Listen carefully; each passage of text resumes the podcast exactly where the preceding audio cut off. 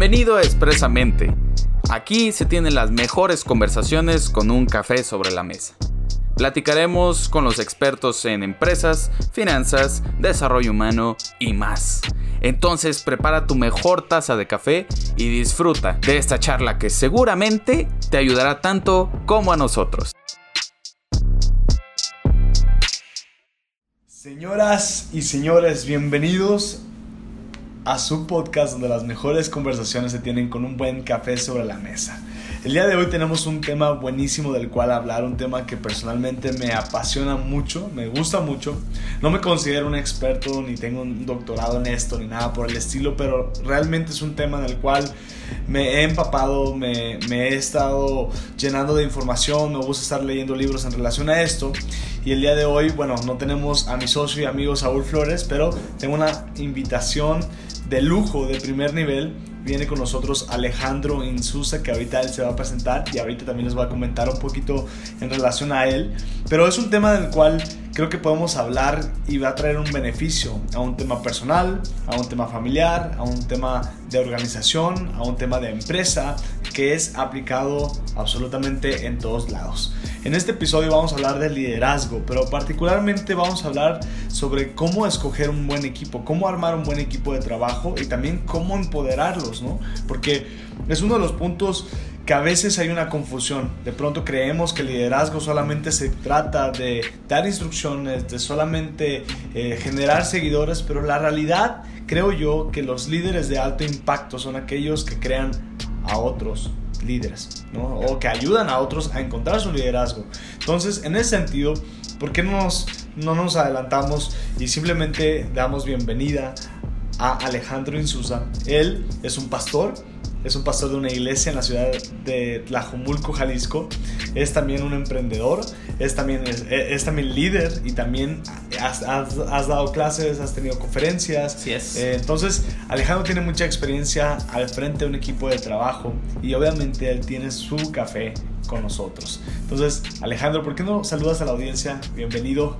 Muchas gracias. tenerte por acá. No, gracias, Sergio. Muchas gracias. Ah, gracias por el café también. Y es un, es un placer estar aquí con todos ustedes. Como, como ya dijiste, pues sí, me llamo Alejandro Insunza, uh, mejor conocido como Alex.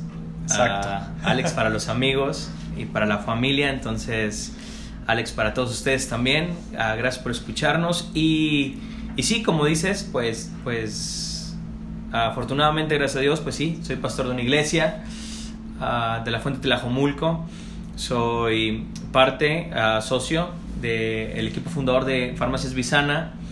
También ah, junto con mi hermano Javier y Omar tenemos Holy House Productions y Media, entonces también está, estamos ahí trabajando, echándole ganas.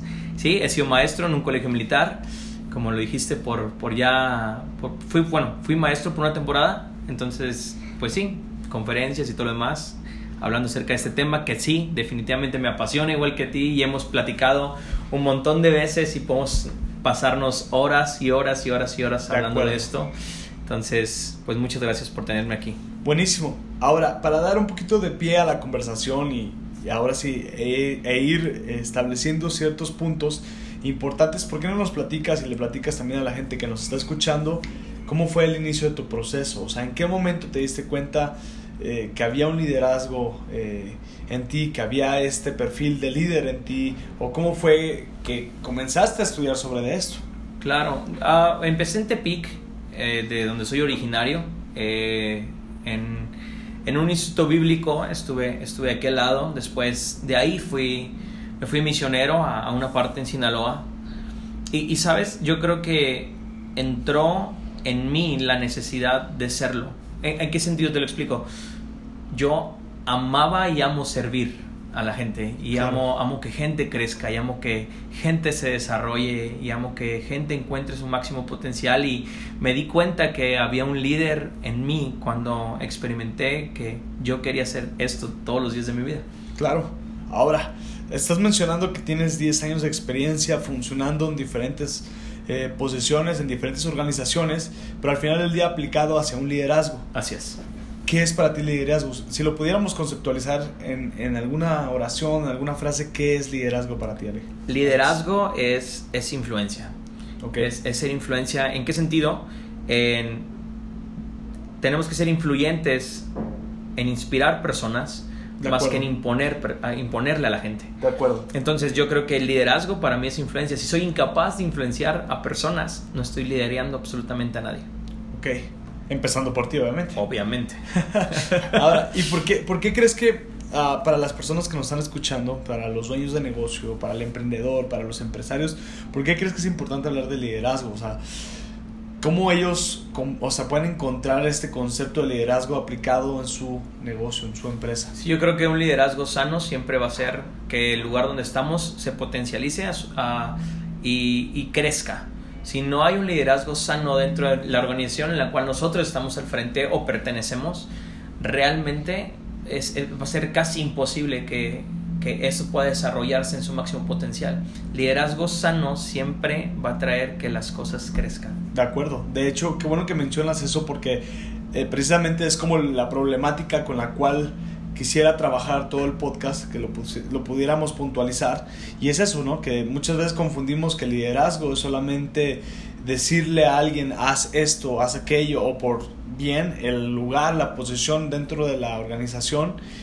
O, sea, o esa jerarquía le hace creer que es líder, pero realmente el liderazgo se construye con principios completamente diferentes, ¿no? Lo otro se trata solamente, exclusivamente, pues de dar este, instrucciones a otras personas, ¿no? Y equivocadamente escogemos a veces a personas para cubrir una plaza porque lo necesitas de urgencia, porque trabajas a a base de ansiedad Sí. y, y otras ocasiones la urgencia nos distrae de ver realmente la- la- los fundamentos, las bases importantes para construir un buen equipo. Entonces, dicho eso, me gustaría que nos explicaras cómo se construye un buen equipo, cómo tú construyes un buen equipo de trabajo. Sí, no, y lo que mencionas es muy real y es, es el tema en cualquier equipo de liderazgo, ¿no? Yo creo que no estamos en un equipo de liderazgo para ser, para ser jefes, no, no, la, la gente no necesita jefes, la gente necesita líderes. Y si somos capaces de lograr eso, realmente vamos a encontrar a la gente correcta y nos vamos a rodear de la gente correcta. Yo siempre he dicho, si quieres, si quieres llegar a tu máximo potencial, rodéate de la gente correcta. ¿Y cómo te rodeas? De la gente correcta, tal vez tú también eres la gente correcta para alguien más. Yo siempre he dicho y, y lo he comentado, ¿no? Antes de yo poder estar al frente de alguna organización o de algún, o de algún lugar, yo tuve que aprender a ser un eco. Yo tuve que aprender a, a, a ser, a ser alguien debajo de un liderazgo y siempre me ha gustado esto. Yo creo que el estar no nada más en, como dices tú, en la parte más alta en una organización, no, no solamente ahí se, se ejerce liderazgo, se ejerce liderazgo desde la parte más alta hasta la parte más baja. De acuerdo. Un liderazgo sano es un liderazgo completo, es si tú puedes funcionar en la parte más alta y en la parte más baja, eres un buen líder. Si no puedes hacerlo, realmente tienes otro tipo de convicciones y va a ser muy complicado que puedas funcionar dentro de un equipo. Entonces, ah, encontrar, encontrar el balance para, para tener un buen equipo, yo creo que radica uno en rodearte de la gente correcta. Ok. Ahora, eso es muy interesante lo que estás mencionando, ¿no? Primeramente es cierto. O sea, el liderazgo no es, como dices tú, en la punta de la organización. O sea, puede ser que sea tu equipo de trabajo muy chico, puede ser que sean dos personas, puede ser que sean 10 personas, 100 personas. O sea, liderazgo aplica en diferentes partes de, de una organización Totalmente. y en la vida diaria. Ahora, mencionando esta segunda parte, dices, o sea, construir un equipo, pero ¿cuál es el filtro que tú tienes para escoger a la persona correcta? Porque dices, rodéate de las personas correctas. ¿Cómo lo filtras? ¿Cómo escoges a las personas correctas? Ah, primero que nada, ah, rodéate de gente que sea más capaz que tú. ¿Ok? Rodate de gente que tenga más talento que tú.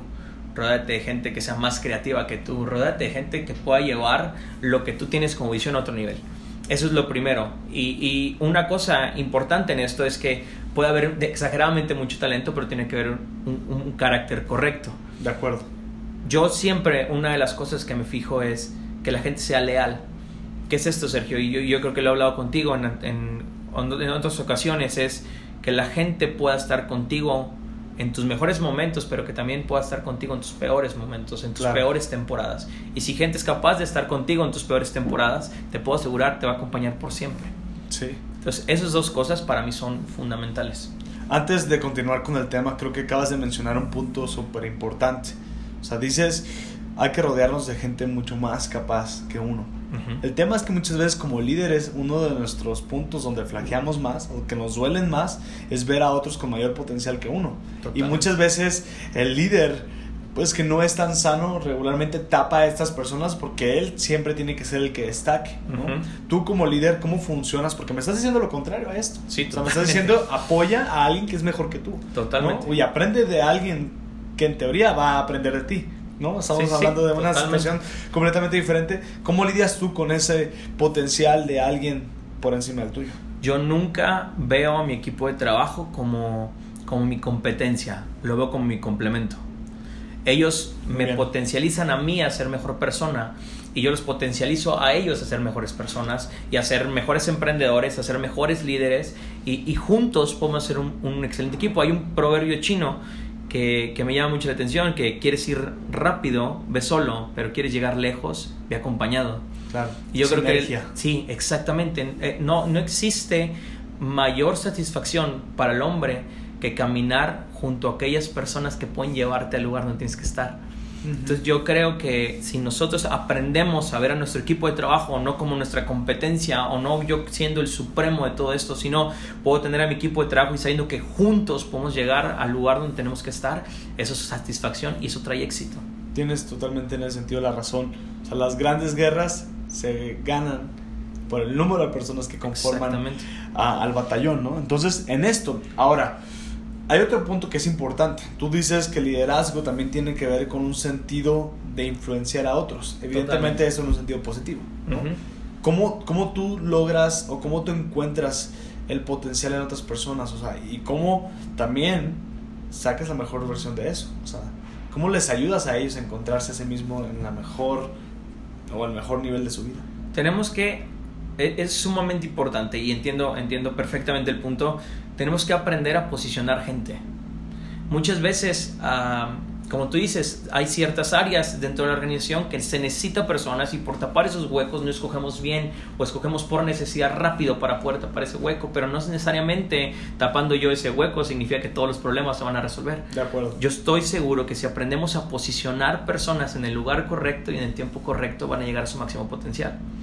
Por ejemplo, ah, tenemos un caso rápido, te lo cuento, ¿no? El caso, caso Javier, que para mí es una de las personas de, más fuerza dentro de, mi equipo, ¿no? Un tipo que a lo mejor podría parecer ah, no tan sociable, no, que no le gusta tanto el contacto con personas, pero que es muy bueno detrás de todo esto y es muy bueno detrás de cámaras y es muy bueno detrás de, todo lo que hacemos como organización, tanto en la iglesia como en la farmacia, como con Holy House está un poquito más al frente porque es un genio, pero es exactamente eso yo soy fuerte en, relacionándome con personas, él no es tan fuerte relacionándose con gente, pero juntos hacemos un gran complemento.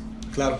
Entonces es nada más saber posicionar a las personas en el lugar correcto, en el tiempo correcto. Sí, eso que mencionas es muy importante porque el hecho de que no esté funcionando una persona en una posición significa que esté haciendo algo mal. Simplemente puede significar el hecho de que no está en la, en la posición o en el lugar correcto, ¿no? Sí, lo hablamos con el fútbol, ¿no? Y yo sé que... Aquí son fibras sensibles. Aquí no, toques esta...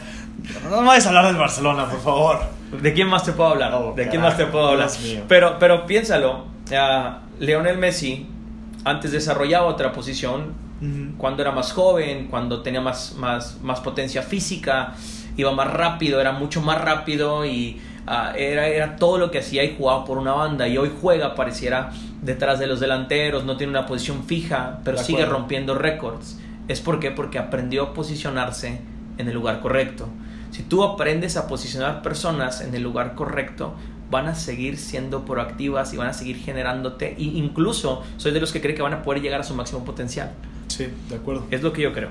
Sí, totalmente, porque el liderazgo debe de tener esta visión, ¿no? O sea, uno en la posición como, como líder debe de reconocer las fortalezas y las debilidades de tu equipo de trabajo individualmente. O sea, como bien lo comentabas, Javier no es una persona sociable, no lo expongas a una situación donde sea tan sociable. Exactamente. ¿no? Sé y entiendo que muchas veces sí hay que hacerlo con un sentido intencional para ayudarlos a mejorar en ese sentido, pero debe ser progresivo, ¿no? Pero si vemos que falla y falla y falla, pues evidentemente significa hazlo a un lado de esa posición y colocar a la persona correcta. No, y ha funcionado, ha funcionado bastante. Omar, la verdad es poniendo, poniendo a gente, Sergio, en, el lugar correcto. Ah, en, el caso, en el caso Javier, por ejemplo, que, que la verdad es, es, es, increíble lo que hace. En el caso Omar también, que te lo comentaba, ¿no? Eh, toda esa parte que él tiene de, ser creativo, de ser ordenado, de, de, de, ser exigente, nos ha ayudado un montón, porque es un área que a mí me hace fuerte. Claro. Entonces, es, es eso nada más, es saber poner a la gente en el lugar correcto y ahí va a ser productiva. Eh, eh, y yo creo que si puedes identificar a las personas, si puedes identificar el potencial que tienen para desarrollar en cierta posición, te va a potencializar la organización en otro nivel. Sí. Detrás de, micrófonos hablábamos en relación al tema de comunicación, ¿no? Cómo se compone una buena comunicación en una organización. Y tú mencionabas que tu liderazgo tiene la visión de si unas personas pueden confiar en ti, tú debes de confiar en otras personas. Totalmente de acuerdo. Y esto hablando también en un tema de opinión, en un tema de decisiones, en un tema de comentarios, ¿no? Porque tú me has dejado muy claro que tu liderazgo es más direccionado a un grupo que a un líder con otros líderes. Es más en conjunto, es más grupal totalmente. ¿Cómo estableces este punto de, de, comunicación? ¿Cómo lo armas? ¿Cómo lo haces de manera práctica tener una muy buena comunicación con tu equipo de trabajo? Es lo que yo te comentaba. Si yo soy, si yo soy capaz de pedirle a mi grupo que confíe en mí, yo tengo que ser capaz también de confiar en mi grupo, de confiar en la gente que me rodea. Yo tengo gente en, en mi grupo que que no me dice solamente lo que quiero escuchar, sino me dice realmente lo que necesitamos para poder llegar a ese, a ese punto, para poder estar bien, para poder encontrar, para ser sólidos como, como, como grupo, para ser sólidos como equipo. Sí, totalmente, soy una persona que piensa que, que, es mejor ser incluyente con las personas y no nada más tener una persona que mande y diga las cosas. Claro. Sabes, muchas mentes piensan mejor que una sola. y Esa es una verdad. Y, y, yo creo que se encuentra la riqueza en la variedad de opiniones. Sí. Como líderes, principales de una organización, tenemos que aprender a escuchar a nuestra gente. Porque muchas veces lo exigimos, ¿no? Es sumamente fácil para mí, estando como líder principal en un área, exigirte que me escuches y, incluso sentirme con el derecho de que tú tienes que escucharme, pero exactamente es, es, es al contrario también. Yo también tengo el derecho y también la obligación de escuchar a las personas que me rodean. Correcto. Porque en la variedad de opiniones se encuentran los tesoros realmente. Sí, definitivamente. Y eso es un valor súper importante que toda organización debe de tener porque regularmente el líder, equivocadamente, o mejor dicho, el que funciona más como un jefe como que, que, como líder, pues tiene la idea de que lo que, se dice, lo que él dice se cumpla, ¿no? O sea, uno puede llegar y poner una propuesta sobre la mesa, o debe de poner el líder una eh, visión, un objetivo a alcanzar, y obviamente en conjunto ir armando las formas y encontrar los medios y las vías y determinar los recursos y obviamente tú también tienes una habilidad muy interesante que pocos líderes lo tienen, que es saber sacar adelante los objetivos con poco recurso, ¿no? Que esa es una de tus artes que yo te reconozco. Para mí es el término, el término perfecto, excelencia. Excelencia es hacer todo lo que puedes con todo lo que tienes. Eso es realmente excelencia. Es poder hacer las cosas lo mejor que podamos, no importa si el recurso no es tan amplio. De acuerdo. O no importa si las cosas que tenemos ahorita no nos funcionan, pero siempre vamos a visionar para mañana. Hacemos las cosas ahorita con lo que tenemos pensando que en un futuro tendremos mejores. Y es así como funcionamos y es así como hemos trabajado siempre. Y, y, y, sí, definitivamente, definitivamente es algo, es, es un reto, pero es increíble ver ver cómo las cosas se desarrollan en el, en el rubro que tú quisiste, hacia dónde tú quisiste ir. Yo, yo así llego con mi equipo muchas veces, llego y les digo, señores, hagamos esto hoy. Y ellos se me quedan viendo y pensando, ok, hagamos eso que está diciendo, hagámoslo como podamos, pero hagámoslo bien. Y eso es excelencia.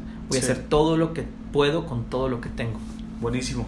Ahora, ¿cómo, cómo tú de manera práctica... Eh, empoderas a tu equipo, porque, insisto, y es una idea con la que he estado pensando durante todo el episodio y previo a esto es, a veces confundimos que liderazgo solamente se trata de ceder una tarea, pero eso en realidad, en realidad no es liderazgo. Liderazgo implica un tema de ceder autoridad. Así es. ¿Cómo tú lo haces en tu equipo? ¿Cómo aplicas este principio en tu equipo? Yo jamás, jamás delego una chambita. Delego una responsabilidad. De acuerdo tengo que aprender a delegar responsabilidades. Yo no llego con una persona y le digo, ah, tú tienes que hacer esto, esto, esto, esto, esto, esto, esto. No, yo llego con una persona y le digo, ocupamos llegar a esto. Y él tiene con toda, yo le doy toda autoridad y le doy toda la libertad para que pueda, e incluso él armar su propio equipo o ella armar su propio equipo para poder lograr ese objetivo que tenemos en común. Claro. Entonces yo nunca voy a, nunca voy a llegar a delegar una chambita, porque si yo delego chambitas, como dices, voy a tener seguidores nada más que me escuchan y hacen lo que yo les pido, pero no crecen. Exacto. Y yo necesito personas que crezcan, necesito desarrollar líderes. No, quiero, no quiero tener solamente empleados, trabajadores, seguidores, quiero tener líderes. Porque un líder que se reproduce es un líder que va a trascender por generaciones. El liderazgo tiene que trascender generaciones, no tiene que quedarse solamente en una empresa o tiene que quedarse solamente en una organización, tiene que trascender a lo largo de la historia. Totalmente de acuerdo. Ahora, para todas las personas que nos están escuchando y que están escuchando esos consejos que son muy prácticos y dicen, ¿sabes qué? Pues sí, voy a, voy a confiar en, mi equipo de trabajo y les voy a delegar autoridad, les voy a delegar áreas de trabajo a lo mejor o, o ciertos, ciertos objetivos y quiero que los desarrollen. ¿Cómo filtras a la persona correcta para esto? Porque también hay que ser muy lógicos, ¿no? O sea, no vas a delegar autoridad a aquella persona que no tiene la capacidad también, ¿no? Sí, totalmente. ¿Cómo reconoces o cómo filtras decir, esta persona creo que lo va a lograr bien? Va a aprender en el proceso, eso es claro. O sea, el líder que no se separa, el líder que no se multiplica, como lo dices tú, se cansa y luego entra en este concepto de burnout, que es como quemarse. O sea, ¿cómo tú filtras quién es la persona correcta para esa posición? Yo creo que a lo largo de estos, de estos 10 años he aprendido que no se le delega autoridad a aquella persona que solamente tiene el talento para desarrollar las áreas, sino tiene el carácter correcto y, y, lo hablábamos, ¿no? El carácter correcto no tiene que ver con... Lo enojón. Exactamente, que, que, sea, que sea siempre manso, no, no, no tiene nada que ver con eso, es parte de la personalidad, es parte de tener esta inteligencia emocional, ¿no? Que, que, existe dentro de las empresas y que existe dentro de, de, las organizaciones, incluyendo a la iglesia. No tiene nada que ver con esto. Tiene que ver con una persona que es enseñable. Yo siempre filtro a las personas de esta manera. Uno es, ok, eres, eres leal, eres leal, eres responsable en, este, en, en, lo que estamos haciendo, ok, ese es el primer filtro que yo tengo, pero después también veo que realmente tenga el carácter correcto. ¿Qué es el carácter correcto? Que yo no necesariamente tengo que estarle recordando cuál es la visión o cuál es el por qué, el por qué hacemos las cosas, sino que él ya tomó la iniciativa y lo tomó propio, lo hizo suyo. Una persona que puede hacer un proyecto, que puede, que puede hacer una empresa, que puede hacer la iglesia la puede ser suya, que tiene ese sentido de pertenencia, híjole, te has ganado el cielo para poder armar un equipo con esa persona. A esa persona se le delega responsabilidad, porque sabes que lo va a hacer y lo va a hacer bien. Sí, totalmente. Definitivamente por ahí me voy. No tanto el talento, el talento lo puedes encontrar en cualquier otro lugar. El talento te promueve, pero jamás te sostiene. Exacto, exacto. Ahora, estamos hablando de una primera cara de liderazgo, ¿no? Que es hacia con otros qué pasa con el liderazgo hacia uno mismo, ¿no? Porque, insisto, ahorita que metíamos el concepto, platicamos el concepto de burnout, tiene que haber una administración de tu liderazgo, pero para ti mismo, porque no puedes dar algo que no tienes. Totalmente. ¿Cómo tú administras tu liderazgo? O sea, ¿cómo te mantienes sano? ¿Cómo, cómo encuentras de manera práctica salud en tu liderazgo? Tengan descanso. Aprendan a descansar. Aprendan a, a soltar sabiendo que muy probablemente se van a equivocar, que muy probablemente las cosas no van a salir como yo quiero, pero tal vez las cosas van a salir mejor de lo que yo espero. Claro. Entonces, eso, eso tiene que ver. Y, y, sí, siendo muy prácticos, tener un tiempo, tener un tiempo de, de, desestresarte, tener un tiempo de no hacer, de no hacer todo lo que, estás, lo que tu agenda te, te lleva a hacer y, y sal, sal, un poco de este cuadro, sal un poco de, de esto y, y, ten un tiempo para ti, ten un tiempo para leer un libro, ten un tiempo para ir a tomarte un café, ten un tiempo para sentarte en un lugar y nada más ver cómo pasan los carros, ten un tiempo con un amigo de pasar un tiempo y hablar de la absoluta nada, ten un tiempo de salir, jugar, de ten un tiempo de distraerte. E, eso sería para mí práctico y sano, eso. Sí, totalmente. O sea, cuando permites que no todo sea trabajo, te permite salirte un poco de la visión de ese espacio y lo puedes proyectar de lejos, ¿no? Te ayuda a separarte un poco de él y te ayuda a verlo con una perspectiva diferente para generar un beneficio diferente, ¿no? O sea, es muy normal que de pronto estrategias, estás buscando planes, estás buscando formas para lograr tu objetivo y estás saturado, ¿no? Y eso aplícalo en un tema desde emociones hasta Totalmente. ideas, mente, Totalmente. eh, trato con situaciones, ¿no? Completamente. Ahora, ya estamos aterrizando el capítulo del día de hoy y nos gustaría que nos compartieras tu respuesta a una pregunta que se está volviendo tradicional en este podcast. ¿no? Ay, ay, ay. Separado del cafecito que aquí lo estamos tomando en un día nublado aquí en la ciudad de Guadalajara. Si tuvieras que emprender, Alex, el día de hoy, ¿a quién elegirías para que fuera tu socio, Ajá. para que fuera tu cliente y una tercera persona para que fuera tu consejero o coach? Puedes elegir persona viva o muerta del mundo deportivo, eh, artístico, eh, financiero, empresarial, no sé, líder espiritual también, Sí, sí. o si hay un líder político que te guste, de lo que gustes, tres personas, socio, cliente y consejero. Socio, cliente y consejero. Ah, como, como socio me hubiera gustado tener algo que ver, por ejemplo, con...